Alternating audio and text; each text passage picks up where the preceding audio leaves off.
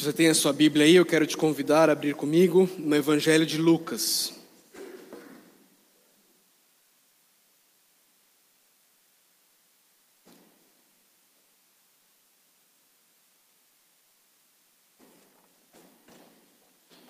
De Evangelho de Lucas, capítulo de número 9.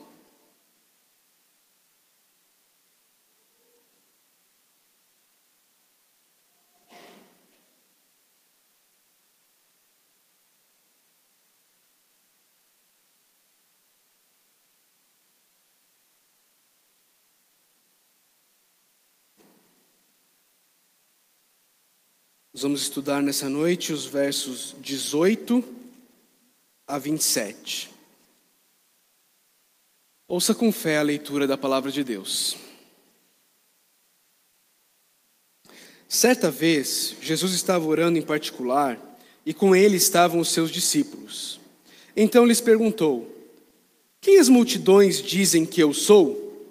Eles responderam: Alguns dizem que és João Batista outros Elias, e ainda outros que é um, és um dos profetas do passado que ressuscitou. E vocês, o que dizem? perguntou. Quem vocês dizem que eu sou? Pedro respondeu: O Cristo de Deus. Jesus os advertiu severamente que não contassem isso a ninguém e disse: É necessário que o filho do homem sofra muitas coisas e seja rejeitado pelos líderes religiosos, pelos chefes dos sacerdotes e pelos mestres da lei, seja morto e ressuscite no terceiro dia. Jesus dizia a todos: Se alguém quiser acompanhar-me, negue-se a si mesmo, tome diariamente a sua cruz e siga-me.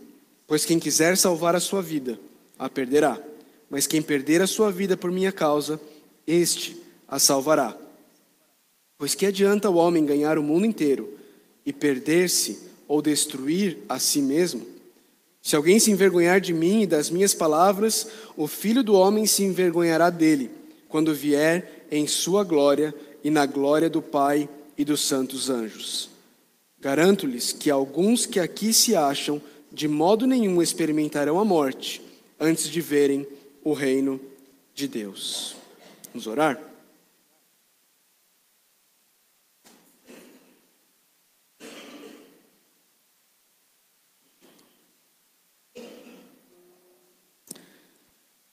Senhor Deus, a gente está diante da tua palavra, nós cremos na inspiração da tua palavra, nós cremos que é palavra de Deus, nós cremos que é o Senhor falando conosco quando nós lemos a tua palavra. Nós cremos também que se não for o Senhor agindo em nosso coração para receber a tua palavra, ela não gerará frutos. Por isso nós suplicamos ao Senhor Deus, que o Senhor nos acalme, que o Senhor nos aquiete, e mais do que isso, que o Senhor submeta os nossos corações à autoridade da tua palavra, Deus. Que possamos ouvi-la como ela de fato é, normativa, autoritativa à vida daqueles que te chamam de Senhor. Age com teu Santo Espírito nessa noite, Deus. Age de forma sobrenatural, de forma poderosa. Transforma nossas vidas. Nós oramos em nome de Jesus Cristo. Amém. Amém. Queridos, a pergunta que está diante de nós nessa noite é: quem é Jesus? Lucas está organizando o argumento dele e mostrando essa pergunta se tornando a pergunta que precisa ser respondida. Talvez a pergunta mais importante na sua vida seja essa. Você precisa responder: quem é Jesus? E quando Jesus esteve aqui na terra, não foi diferente. As pessoas se perguntavam: quem é Jesus? Lá em Lucas 5:21, nós encontramos os fariseus, os mestres da lei, diante daquele, daquele cenário em que Jesus ele perdoa os pecados daquele paralítico e depois o cura. Esses, esses homens eles olham para Jesus dizendo que perdoou os pecados do paralítico e dizem: Quem é esse? Quem é esse? Depois, no capítulo 7, versículo 39, naquela história que nós estudamos, naquele jantar na casa de um fariseu, quando aquela prostituta vem e lava os pés de Jesus com lágrimas, aquele fariseu, no íntimo de seu coração, ele questiona de novo a autoridade de Jesus. Ele diz: se este homem fosse profeta, saberia quem nele está tocando e que tipo de mulher ela é, uma pecadora. Ainda nessa mesma ocasião, depois que Jesus fala que ele perdoou os pecados daquela mulher e por isso ela ama muito, os muitos pecados dela foram perdoados, os outros convidados, agora no versículo 49, começam a se perguntar: quem é este que até perdoa pecados? Depois nós continuamos e nós chegamos no texto que fala sobre Jesus acalmando a tempestade. E quando Jesus acalma aquela tempestade, os discípulos agora se perguntam: quem é este que até os ventos e as águas dá ordens e eles lhe obedecem? Quem é este? No capítulo onde nós estamos hoje, um pouco antes, no versículo 9, a gente encontra Herodes ah, ouvindo falar sobre Jesus, alguns dizendo que é João Batista, outros que é Elias. E Herodes então diz: Olha, João eu decapitei. Quem, pois, é este de quem ouço essas coisas? E procurava vê-lo. A pergunta que se coloca no Evangelho de Lucas até aqui é essa: quem é Jesus? Quem é Jesus? Os fariseus perguntavam isso, os discípulos perguntavam isso. Herodes está questionando quem é Jesus. Mas agora, a pergunta que antes vinha dos fariseus, vinha de Herodes, vinha dos discípulos, agora parte do próprio Jesus. E no versículo 18, nós encontramos Jesus com os seus discípulos ali num momento de oração, no momento de dependência dele em relação ao Pai. Jesus, nesse tempo de oração, reunido com os seus discípulos, se vira aos seus discípulos e pergunta: Quem as multidões dizem que eu sou? Quem as multidões dizem que eu sou? E os discípulos têm a, a resposta a essa pergunta.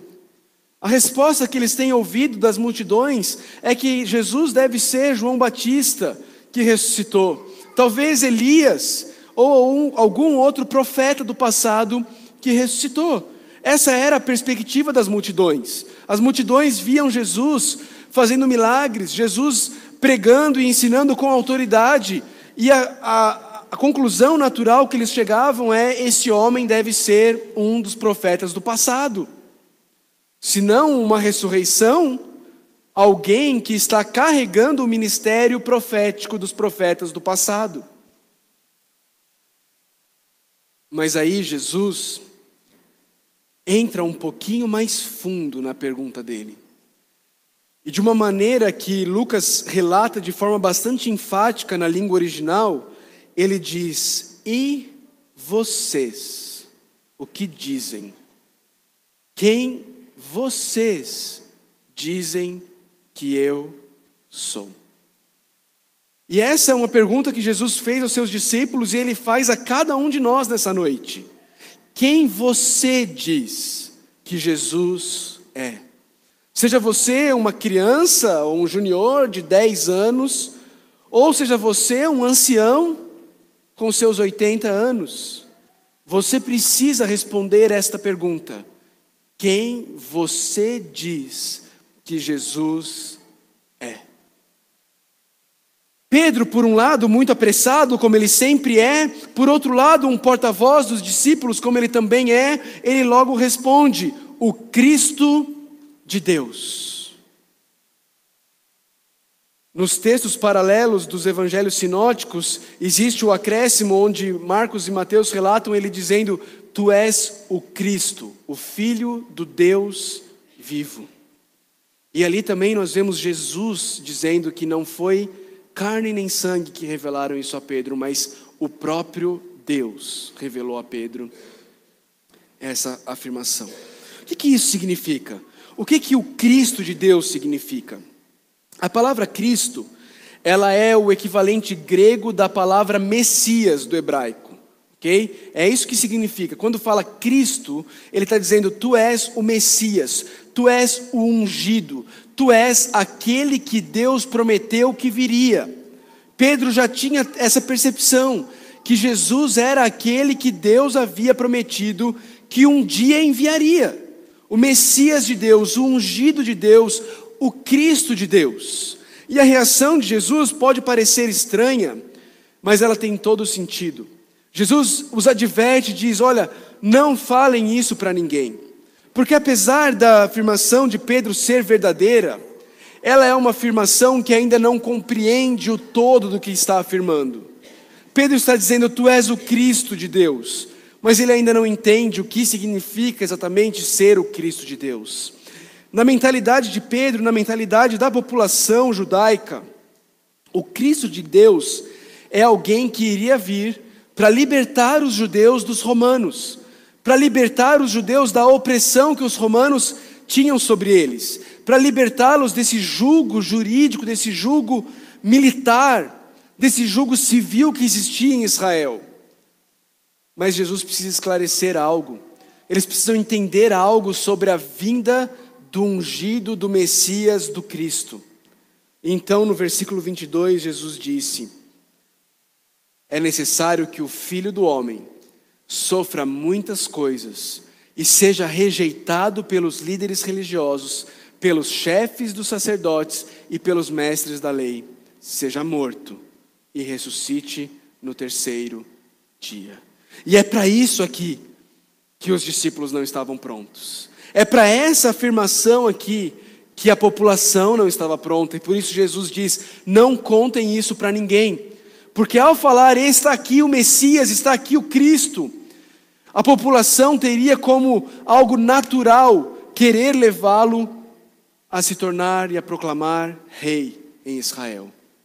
Mas não foi para isso que Jesus veio na sua primeira vinda. Jesus veio para cumprir o que havia sido profetizado, por exemplo, em Isaías 53. Você tem a sua Bíblia aí?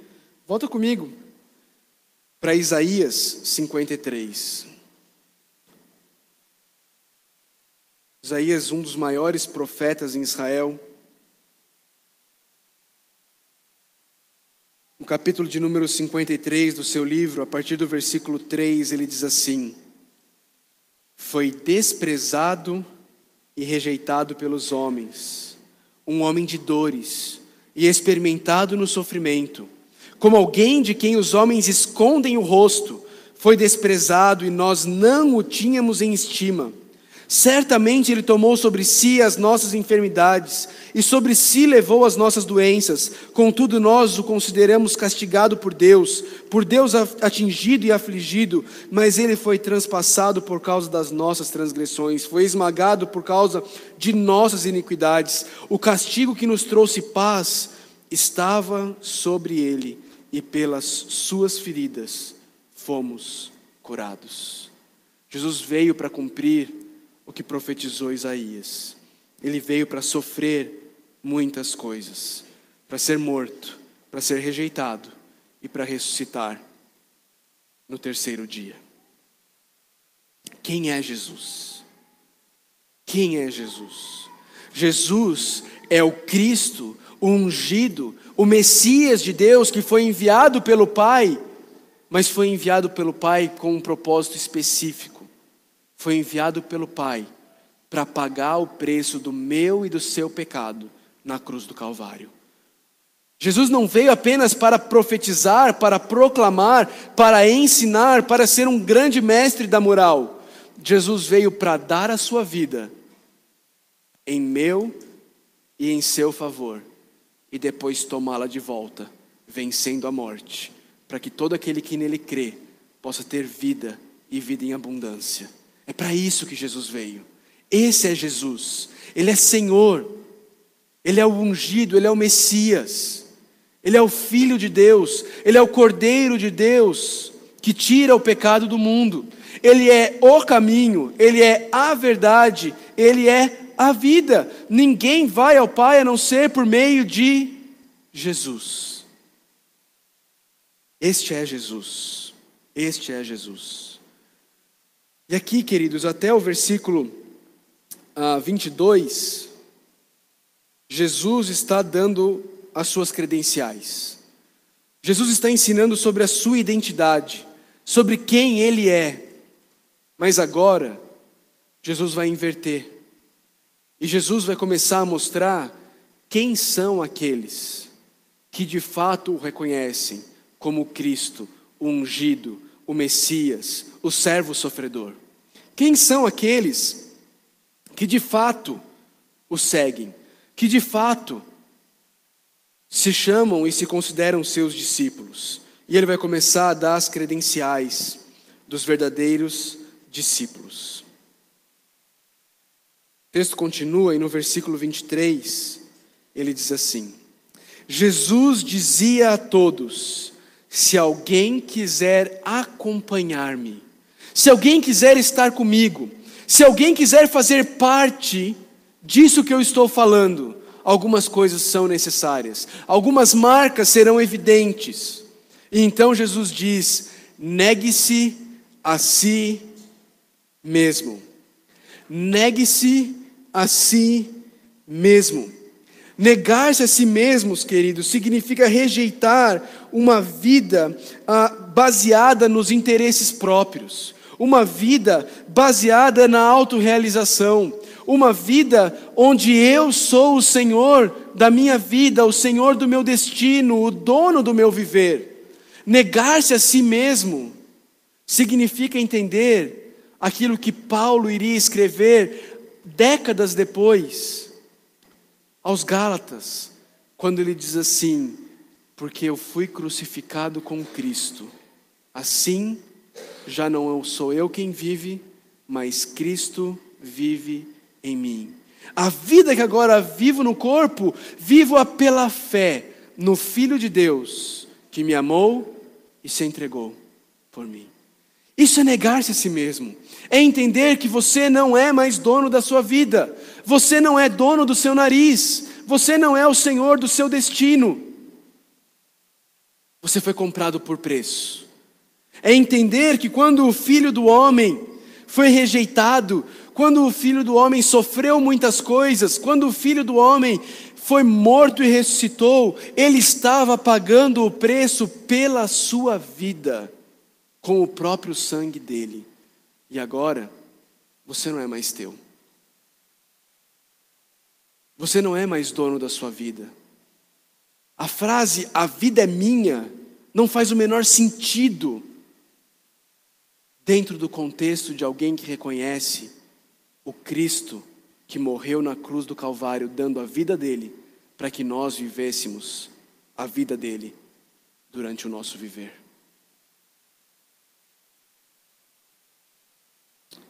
Ainda dentro do que o apóstolo Paulo ensina, negar-se a si mesmo é viver o que ele ensina aos Filipenses no capítulo 2, a partir do versículo 3, onde ele diz: Nada façam por ambição egoísta ou por vaidade, mas humildemente considerem os outros superiores a si mesmos. Cada um cuide não somente dos seus interesses, mas também dos interesses dos outros. Seja a atitude de vocês a mesma de Cristo Jesus, que, embora sendo Deus, não considerou que o ser igual a Deus era algo que devia pegar-se mas esvaziou-se a si mesmo, vindo a ser servo, tornando-se semelhante aos homens, e sendo encontrado em forma humana, humilhou-se a si mesmo e foi obediente até a morte e morte de cruz. Você quer me acompanhar, diz Jesus. Você quer fazer parte? Essencial é que você negue a si mesmo. Negue-se a si mesmo. Mas não apenas isso. Além de negar-se a si mesmo, é necessário que você tome diariamente a sua cruz. Existem umas percepções equivocadas sobre o que significa tomar a cruz. Nós achamos que, por exemplo, um chefe chato é a nossa cruz, não é? Ah, minha cruz, nossa. Ou a sua sogra, não é? Algumas pessoas pensam que a sogra é a cruz. Não, essa daqui é a minha cruz, eu vou ter que carregar, sabe-se lá até quando, não é? As pessoas acham que algumas dificuldades inerentes da vida nesse mundo são a cruz. Isso não é verdade. A cruz que Cristo nos chama a tomarmos diariamente são as consequências difíceis e os sofrimentos inerentes de, de, nos identificarmos com aquele que foi pregado no madeiro. É isso que é tomar a sua cruz diariamente. Tomar a sua cruz diariamente não é ter um chefe mandão, não é ter uma sogra intrometida, não é ter um vizinho que tem som automotivo. Isso não é, não é a sua cruz. Ok? Isso são dificuldades da vida que todo mundo passa. Tomar a sua cruz diariamente é entender que o seu Senhor foi envergonhado, foi desprezado, porque é isso que a cruz significa. A cruz significa vergonha, a cruz significa desprezo. O crucificado precisava carregar a cruz por toda a cidade para ser humilhado. É isso que significa a cruz é você se identificar com o crucificado e saber que, como consequência disso, você também será desprezado. E quando você for desprezado e sofrer por ter se identificado com o crucificado, aí você vai estar carregando a tua cruz. Aí sim, você vai estar carregando a sua cruz. O apóstolo Pedro fala sobre isso lá em 1 Pedro, no capítulo 3. Se você tem a sua Bíblia aí, abre comigo lá, 1 Pedro 3. Pedro fala muito sobre isso. Sofrer nesse mundo, queridos, todos vamos. Jesus já disse isso. Neste mundo vocês vão ter aflições, mas tem de bom ânimo, eu venci o mundo. Aflições são inerentes desse mundo. A pergunta é: você vai sofrer por fazer o mal ou você vai sofrer por fazer o bem? O apóstolo Pedro, em 1 Pedro 3, a partir do 13, ele vai falar sobre isso. Ele fala assim: ó, quem há de maltratá-los se vocês forem zelosos na prática do bem? Todavia, mesmo que venham a sofrer porque praticam a justiça, vocês serão felizes. Não temam aquilo que eles temem, não fiquem amedrontados. Versículo 17: É melhor sofrer por fazer o bem, se for a vontade de Deus, do que por fazer o mal. Pois também Cristo sofreu pelos pecados uma vez por todas Olha você se identificando com o sofrimento de Cristo, com a cruz dele. Pois também Cristo sofreu pelos pecados uma vez por todas, o justo pelos injustos, para conduzir-nos a Deus. Ele foi morto no corpo, mas vivificado pelo Espírito. Olha o capítulo 4, versículo 1. Portanto, uma vez que Cristo sofreu corporalmente, armem-se também do mesmo pensamento, pois aquele que sofreu em seu corpo rompeu com o pecado. Versículo 12. Amados, não se surpreendam com o fogo que surge entre vocês para os provar, como se algo estranho lhes estivesse acontecendo. Nossa, eu estou sofrendo. O cristão falando: Olha, eu estou buscando fazer o bem, que estranho, eu estou sofrendo. O apóstolo Pedro está dizendo: Não se surpreendam. Não, se surpre... não, não é estranho o que está acontecendo. Versículo 13. Mas alegrem-se à medida que participam dos sofrimentos de Cristo. Olha aí, você tomando a sua cruz diariamente para que também, quando a sua glória for revelada, vocês exultem com grande alegria. Se vocês são insultados por causa do nome de Cristo, felizes são vocês, pois o Espírito da glória, o Espírito de Deus repousa sobre vocês. Se algum de vocês sofre, que não seja como assassino, ladrão, criminoso ou como quem se intromete em negócios alheios. Contudo, se sofre como cristão, não se envergonhe mas glorifique a Deus por meio desse nome. Verso 19. Por isso mesmo, aqueles que sofrem de acordo com a vontade de Deus devem confiar sua vida ao fiel Criador e praticar o bem. Está aí, descrição do que significa tomar a sua cruz diariamente. É você entender que ao escolher fazer o bem, ao escolher fazer o que Deus quer que você faça, ao escolher obedecer a Cristo, você vai ser rejeitado e desprezado por este mundo, assim como seu Senhor foi. É isso que significa tomar a sua cruz. Se eu pudesse resumir, Eu diria que negar-se a si mesmo é você se matar para você mesmo. É você se considerar morto para os teus desejos e entender que agora quem controla e comanda a sua vida é Jesus. A sua vida pertence a ele. Você morreu para você mesmo. E agora você vive por e para Jesus. Isso é negar-se a si mesmo. Tomar diariamente a sua cruz é reconhecer que você, se seguir Jesus, estará morto para o mundo. O mundo vai matar você. O mundo vai te desprezar. O que você falar não tem importância para o mundo. Os seus pensamentos não fazem o menor sentido para o mundo. O mundo te odeia, porque você segue aquele que o mundo odiou e porque odiou, matou. Matou na cruz. Se alguém quiser acompanhar-me, negue-se a si mesmo, tome diariamente a sua cruz e siga-me. Esse, esse verbo imperativo, siga-me, na língua original, no grego, ele está no tempo presente, que indica uma ação contínua, uma ação que não acaba.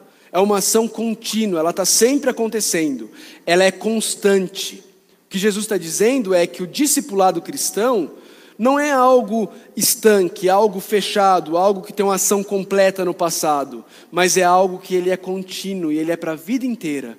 A vida inteira nós somos chamados a seguir Jesus.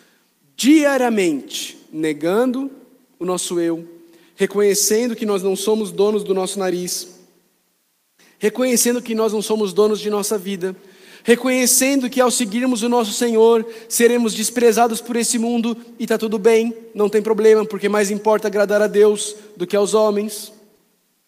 E então seguindo os passos de Jesus, procurando conhecer o que Jesus pensa sobre todos os assuntos da vida e seguindo os passos de Jesus. Procurando saber o que Jesus quer de mim em cada área do meu viver e então obedecendo a Jesus. Pastor, isso aqui é algo que vem depois da salvação? Isso é algo a mais, além de se arrepender e crer que eu preciso fazer para eu ser salvo? Não. Isso aqui são as evidências práticas de quem de fato se arrependeu e creu. Quem de fato se arrependeu e creu no Senhor Jesus, a, o, o que vai mostrar na vida dele é essa pessoa, ela morreu para ela mesma. Ela não vive mais para os seus próprios desejos. Ela morreu, ela foi crucificada com Cristo. Essa pessoa, ela não está mais importando com o que os outros, o que o mundo pensa dela. E aqui não é no sentido assim, eu vou fazer o que eu quero, não estou nem aí para o que os outros pensam. Isso, isso aí é evidência clara de que a pessoa não negou a si mesma.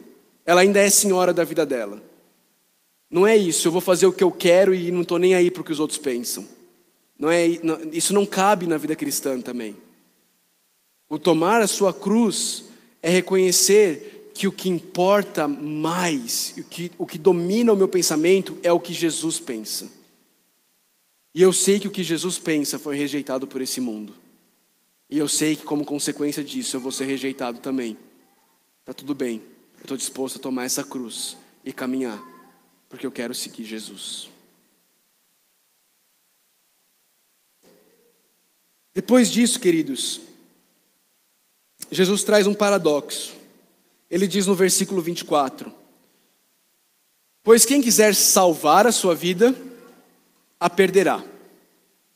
Mas quem perder a sua vida, por minha causa, não é qualquer perder, é perder a vida por causa de Jesus, este a salvará. O que, que significa perder a vida por causa de Jesus? É o resumo do que significa negar-se a si mesmo, tomar a sua cruz e seguir Jesus. Quem perder a sua vida por minha causa, este a salvará. E aí ele, ele entra com um argumento dizendo: Pois o que adianta o homem ganhar o mundo inteiro e perder-se ou destruir-se, destruir a si mesmo. Conhece pessoas que estão se autodestruindo, estão ganhando o mundo, mas estão destruindo a si mesmas. Estão conquistando o mundo, mas estão perdendo a sua alma. Jesus nos traz esse alerta. Porque eu e você temos muita facilidade de fazer isso. Eu e você temos muita facilidade de olhar para as coisas que nós precisamos conquistar. E aí nós vamos atrás, sempre um pouquinho mais, dando um pouquinho mais do nosso tempo, um pouquinho mais da nossa energia, um pouquinho mais das nossas forças, e deixando Deus de lado, deixando Cristo de lado, preocupado com esse mundo, preocupado em ser reconhecido nesse mundo, e deixando Cristo e a vontade dele de lado em nossas vidas. Jesus faz um alerta, um alerta solene e um alerta importante no versículo 26. Ele diz: Se alguém se envergonhar de mim e das minhas palavras, o filho do homem se envergonhará dele quando vier em sua glória e na glória do Pai e dos santos anjos. Não tem como florear o que Jesus está dizendo. Tem como dizer, olha, o que Jesus está dizendo não é bem assim. É isso. Jesus está dizendo que se você se envergonhar de Jesus aqui, agora, quando vier o juízo, ele vai se envergonhar de você. O ponto de Jesus aqui nesse alerta é a pergunta: onde está a sua lealdade? A quem você é leal? Você é leal aos valores e sistemas deste mundo? Ou você é leal ao Cristo, que entregou a vida dele na cruz do Calvário por amor de você? A quem você é leal? Quem é o seu Senhor? A quem você está servindo? Você está servindo aos sistemas deste mundo, aos desejos do seu coração, ou você está servindo ao Cristo de Deus, que entregou a sua vida, que comprou a sua vida? com o sangue dele. Depois de fazer esse alerta, ele traz uma promessa para alguns dos discípulos. Ele diz assim: Garanto-lhes que alguns que aqui se acham, de modo nenhum experimentarão a morte antes de verem o reino de Deus. Está vendo? A Bíblia tem falhas. A Bíblia comete erros. Olha aí, Jesus falando que eles iam ver o reino de Deus. Morreram todos, Está até hoje aqui a gente esperando, né? E, Jesus falando que alguns deles iam ver antes de morrer. Resposta para isso, queridos, é que ver o reino de Deus aconteceu muito antes do que você espera. Todos os evangelistas que narram esse texto, o texto que eles narram em seguida é o texto da transfiguração. Lucas 9, 29 diz: Enquanto orava, a aparência de seu rosto se transformou e suas roupas ficaram alvas, resplandecentes como o brilho de um relâmpago. Os céus desceram. Jesus mostrou a glória dele que estava escondida a esses discípulos no Monte da Transfiguração. E então, depois disso, no versículo 35, vem a resposta definitiva à pergunta. Todos perguntam: quem é este? Quem é este? Quem é este? o próprio Deus rasga os céus e diz: Este é o meu filho, o escolhido. Este é o meu filho, o escolhido. E sabe o que acontece quando eu e você estamos diante do Filho de Deus, o escolhido? Nós somos chamados a ouvi-lo. E ouvir o Filho de Deus não é simplesmente a ação de escutar. Ouvir o Filho de Deus é ouvir e obedecer o Filho de Deus. É reconhecer que Ele é Senhor de nossas vidas. Porque se Ele de fato é o Filho de Deus, o que Ele fala é ordem, é mandamento. Para mim e para você, para nós que reconhecemos Ele como Senhor, nós obedecemos, nós nos prostramos, porque nós já não somos senhores de nossas vidas. Porque nós não vivemos mais para nós, nós vivemos para Ele. Ele deu a vida dele por nós. E agora nós queremos viver a nossa vida em gratidão para Ele. Algumas perguntas para nós encerrarmos. Primeira, e você? Quem você diz que Jesus é? Quem você diz que Jesus é? Talvez você tenha entrado aqui nessa noite e para você Jesus é um mestre, Jesus é um profeta, Jesus é alguém que ensinou coisas bonitas. Eu quero te ajudar a perceber que Jesus não deixou espaço para isso. C.S. Lewis, o autor das Crônicas de Nárnia, ele costuma dizer que só existe três possibilidades para você ter sobre Jesus. C.S. Lewis diz que diante do que Jesus fala sobre ele mesmo, Jesus só te deixou três opções. Ou ele é um lunático, daqueles que saem por aí dizendo eu sou Napoleão, eu sou Napoleão. Ou ele é um mentiroso, alguém que propositalmente inventou mentiras a seu respeito, um charlatão para enganar pessoas. Ou então ele é o próprio Deus. Não tem uma, uma quarta opção. Você vai ter que escolher uma dessas três diante do que Jesus afirma sobre ele mesmo. Ou ele é um maluco, ou ele é um mentiroso charlatão, ou ele é o próprio Deus. Se você crê que ele é o próprio Deus, se você reconhece que ele é Senhor, as palavras dele para você em Lucas capítulo 6, verso 46, você precisa responder: Por que vocês me chamam Senhor, Senhor? e não fazem o que eu digo. Se você reconhece Jesus como Senhor da sua vida, isso precisa transformar a sua maneira de viver. Isso precisa mudar o seu dia a dia. Reconhecer Jesus como Senhor não pode estar contido, mantido, preso em apenas o lugar onde você frequenta os domingos à noite. Não pode se resumir a isso. Se você reconhece Jesus como Senhor, isso precisa transformar toda a sua vida. Isso precisa mudar você por inteiro, por completo, de dentro para fora e de fora para dentro. Isso precisa mudar você todo. Não pode ser só a sua religião. Reconhecer Jesus como Senhor não pode ser só a sua religião. Segunda pergunta: Em quais áreas da sua vida você ainda não foi crucificado com Cristo? Relacionamentos.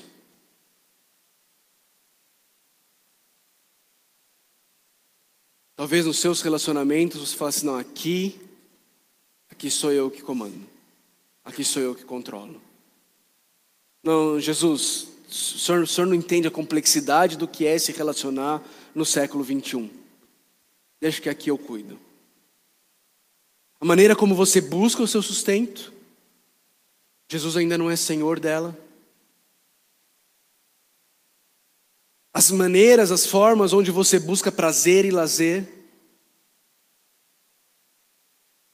Jesus ainda não é senhor.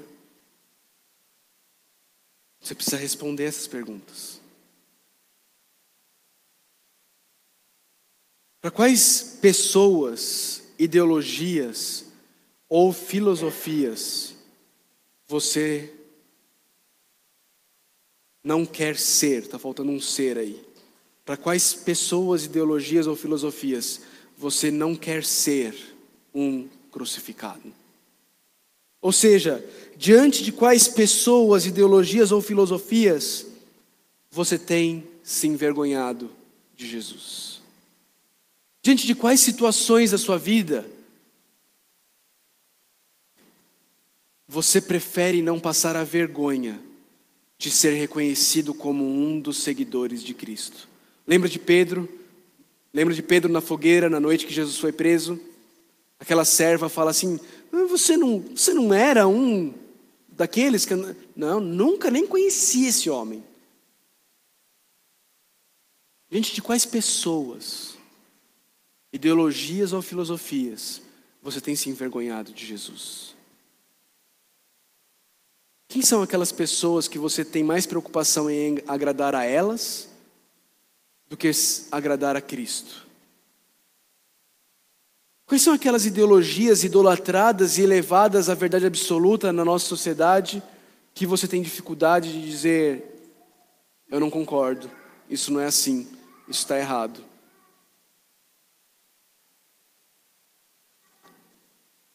A quem você tem buscado e temido? Mais do que você tem buscado e temido a Jesus. Se alguém quiser vir após mim, se alguém quiser me acompanhar, negue-se a si mesmo, tome a sua cruz diariamente e me siga. Talvez você, nessa noite, tenha percebido que você tem tido dificuldade de negar você mesmo. De que quando a sua vida chega numa encruzilhada em que ou você faz o que você quer, ou você faz o que Jesus quer, a sua tendência é fazer o que você quer. Talvez você tenha percebido isso nessa noite. Quero te lembrar que o Cristo, o Messias, ele já pagou por isso também na cruz do Calvário.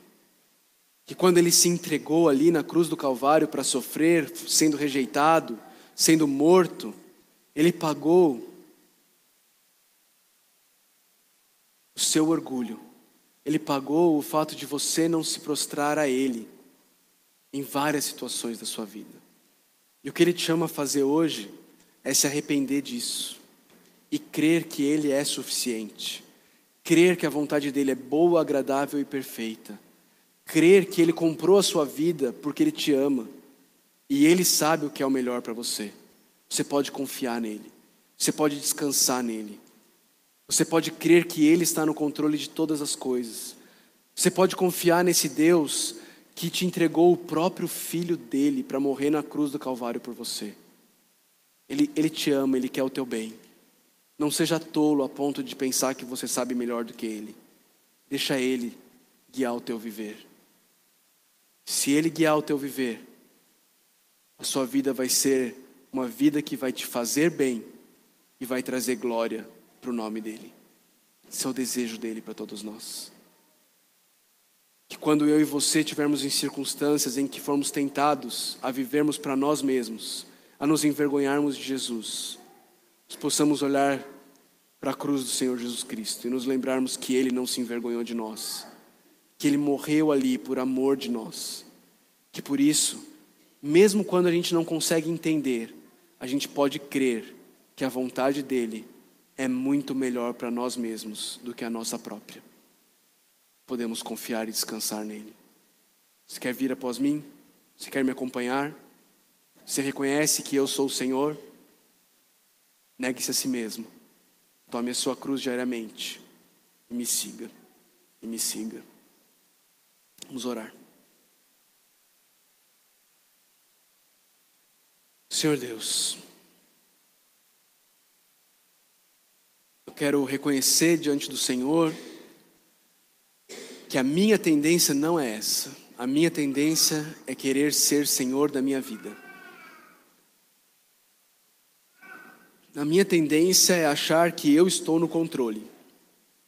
A minha tendência é achar que eu sei o que é o melhor. A minha tendência é querer que as pessoas me admirem e não me rejeitem. Por isso eu quero suplicar ao Senhor pela minha vida e a vida dos meus irmãos e irmãs que estão aqui. Pedir ao Senhor que o Senhor nos humilhe a cada dia. Que o Senhor nos faça perceber quão limitados, pequenos, pecadores nós somos. Para que só então nós possamos perceber quão belo o Senhor é, quão grande o Senhor é quão poderoso, amoroso, soberano e sábio o Senhor é. E então confiarmos e descansarmos de que o Senhor sabe o que é melhor para nós em todas as áreas da nossa vida. Nos ajuda, Deus. Nos ajuda. Nos ajuda a vivermos para o bem do próximo e para a glória do Senhor, Pai. Nós oramos em nome de Jesus Cristo. Amém.